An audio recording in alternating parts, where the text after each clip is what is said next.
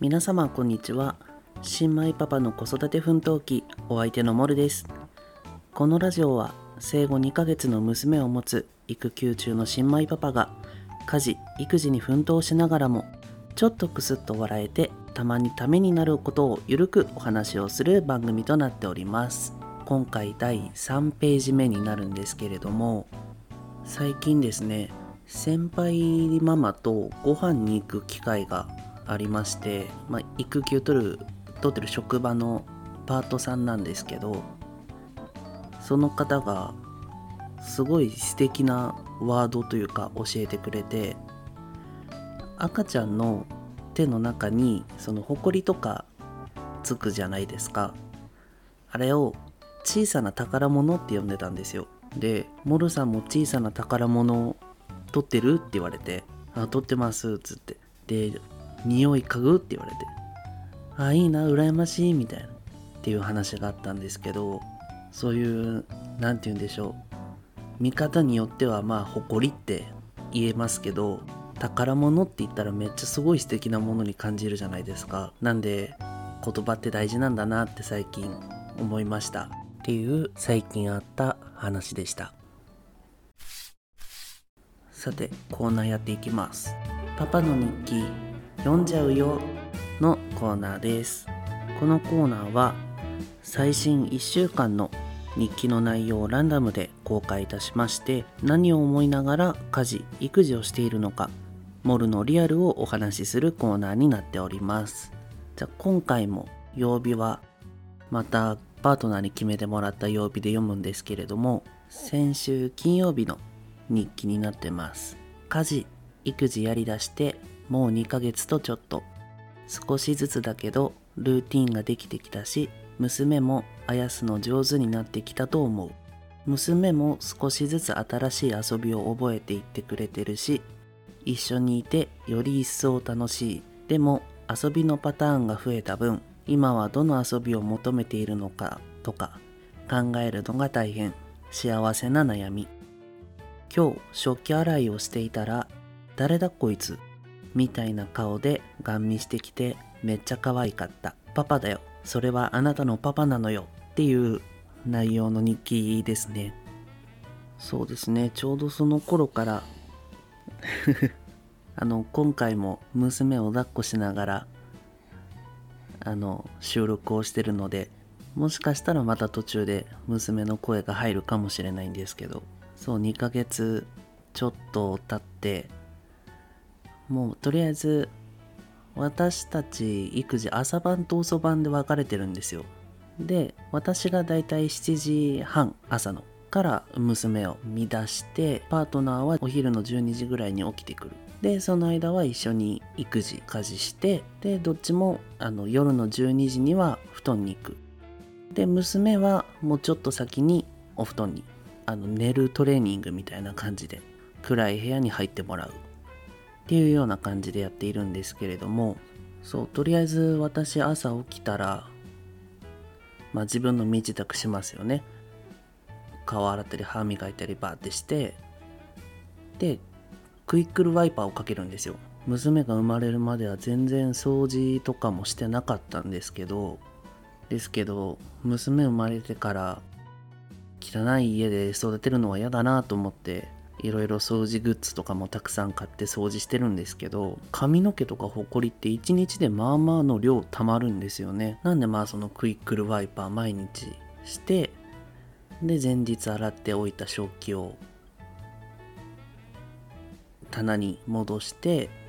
ミルトンとか変えてで空製給水してでなんやかんややってたらそれで1時間ちょいぐらいかかってるんでその間はだいたい寝てくれてるんですよ朝。その1時間ぐらいの間は。でそしたらまたあのもうミルクの時間になるのでミルクあげるんですけどそれでだいたい1時間。でその後はまあ細かいところですね。あのお昼ご飯作って用意したりとかいろいろやったりするんですけど、まあ、それは朝起きて何やるっていうルーティンがちょうどでき始めてやらないと気持ち悪くなってきたぐらいの時期ですねそれが。でその2ヶ月過ぎた頃ぐらいから赤ちゃんも何て言うんでしょう、まあ、反射で笑うのと自分が楽しいって思って笑うのかな？っていうそういうのがもう切り替わってくるみたいで手をちょっと動かして遊んだりとかほっぺたつついたりとかお腹つついたりとかした時にケタケタ笑うんですよね。なんでそういう遊びいろんなのをやるんですけど大体笑ってくれるんですよ。なんでああ可愛いなって思うんですけど何パターンかをやりすぎてこのこれは違うみたいな。今は私それ求めてないのよみたいなのが出て今もそうなんですけどだからこの子は今どの遊びを求めてるんだろうってこれかこれかとか自分で思いながら悩みながら今遊んでる途中ですね。いや本当に小さな幸せな悩みだなと思います。でそうですよ。その日からかな多分。作務衣っていうのかな？寒いジンベエのちょっと竹とか長い版みたいな。よくあの陶芸家の人とかが着てそうな服があるんですけど私和装に憧れててでも和装ってちょっとハードル高いじゃないですか。普段着にするには。なんでそれから始めようと思ってそれ着て初日なんですよね多分。違うかな？忘れちゃった。まあそう。でもそれを着ながらあの食器洗いしてたらすごい何て言うんだろうこの人誰みたいなもう目ギョッとした顔でずっとママに抱っこされながら見てるんでめっちゃ可愛いなって思ったっていう。まああのね本当にただの娘自慢です。もう何をしてでも可愛いですね。本当に。今は腕の中ですやすや寝てくれてます。この辺でじゃあ最後ね何を伝えたかったかとか関係なく娘可愛いって言ってただけなんですけど。日記のコーナーはこれでおしまいにしようかなじゃあメイン行きましょうさあメインなんですけど私あのツイッターで投稿はしたんですが2泊3日パートナーを、まあ、あの実家に帰省させたって言ったら言い方悪いですね。まあ、あの帰省してあの地元の友達とか好きなことやっていいよっていう日を設けたんですよ。なんでそういう日を作ろうかなって思ったかっていうとまず自分がポッドキャストを配信するにあたって一人で家事とか育児をやるっていう状況を本当に少ない少しだけなんですけど私も経験しないとまあこういう発信するのはいかがなものかと自分の気持ち的に嫌だったっていうのとあとはねもうそれこそ妊娠してから10ヶ月もう約1年近くですよね。その間遊びに行くのも飲み行ったりするのもパートナー好きだったんですけどそういうのも我慢したりとか外出も我慢したりとかちょうどコロナとかもあったのでまあ2泊3日って本当にそれからしたら少ない期間なんですけど好きなことやっていいよっていうので送り出したわけですよ。だから2泊3日完全ワンオペ育児ですよね。まずそれで思ったことがガチで一人でやるってなると結構きつかったです。あんまりそういうこのポッドキャストとかツイッターとかではネガティブなこと言わないようにしてるんですけど、まあまあきつかったんですよね。で、まあでもきつかったんですけど、それを一人でやってるママもいるよって自分に言い聞かせながら、まあ乗り切ったというかね、やってたのと、あとは一番は本当に娘がね、HP もう体力がゼロに近い時にニカって笑うんですよね。多分この時期だけど親のことちゃんと見てんだろうなって思いました。でちょうどその時があの授乳の時間をあの3時間おきの授乳から4時間おきの授乳に切り替わるかどうかぐらいの時期だったんですよね。あもう我慢できたら4時間空けようみたいな感じでやってた時期なんですけど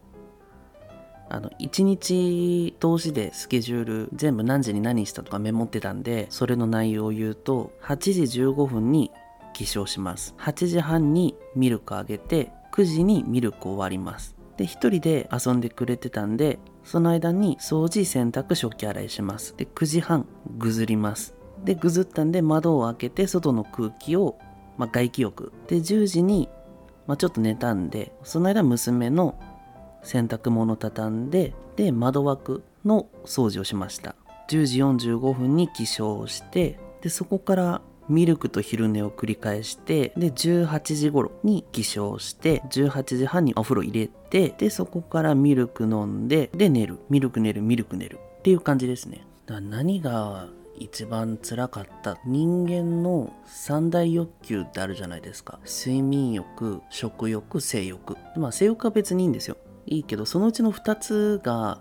あれ？三大欲求って合ってるか？あ合ってる。合ってますね。食欲性欲睡眠欲。そのうちの食欲と睡眠欲が満たされないんですよね。一人でやってると。で寝たからご飯パッて作って食べようと思ってでその日は何食べたんだろう。あそうだネギと鶏肉をとりあえず切ってポン酢とかでちょっと煮詰めたやつみたいな。本当に男の料理みたいなのを一人用で食べたんですけど結局食べるのに1時間半とかかかりましたね。結局そのあれなんですよ。あぐずるから。片手で食べれば食べれればいいんですけどぐずる時って結構暴れるんでなんかよあの立ってないとぐずっちゃうし。で落ち着いたなって思ったらちょっと食べて。ですぐぐずるんでもう冷え切ったご飯を落ち着いてる時にガツッと食べて。でまた泣くから抱っこしてっていうのをずっと繰り返してた。感じなんで座ってゆっくり「あいただきます」みたいなのは全然なかったっすね。とまあ睡眠もそうですよ。だちょうど3時間に1回とか上げてる時も3時間に1回は確実に起きないといけないわけじゃないですか。まとめて寝れるわけじゃないので。なんでもう、3時間に1回ミルクあげないといけないんですけどでもその間寝れる時間って実際あのミルク作ってミルクあげてる時間もあるんでまあ、トータルして寝かしつけも含めたら2時間ぐらいだったのかな。布団で横になって寝ようってできるのが。でそれをもうずっと繰り返していくんですけど私の場合良くなかったのがあの脳みそが覚醒しちゃってたんですよ。もう常に。モンスターばっかり。もうあのエナドリばっか飲んじゃってて。なんであの全然寝れなかったんですよね。でもあの体力の前借りしすぎてギリギリまでもうほぼ起きてるみたいな感じでやっちゃってたんでまあそれは自分の失敗なんですけどもうそれでもね12時間の睡眠でちょっとずつ繰り返していくってなかなかきついなって思いましたよ。なんで、あれですね。まあ、いろいろ長々とお話はしたんですけど、まあ、実際はね、そこまで、あの、干渉しないパパってあんまり